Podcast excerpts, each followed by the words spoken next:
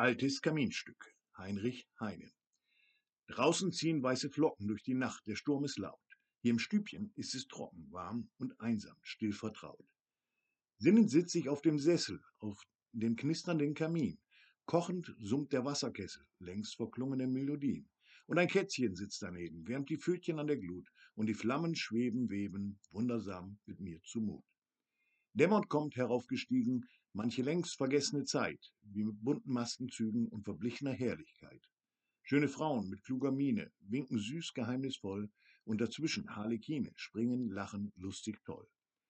Ferne grüßen Marmorgötter, traumhaft neben ihnen stehen, Märchenblumen, deren Blätter in dem Mondelichte wehen. Wackelnd kommt herbeigeschwommen manches alte Zauberschloss, hintendrein geritten kommen blanke Ritter, Knappentross. Und das alles zieht vorüber, schattenhastig, übereilt, ach, da kocht der Kessel über und das nasse Kätzchen heult.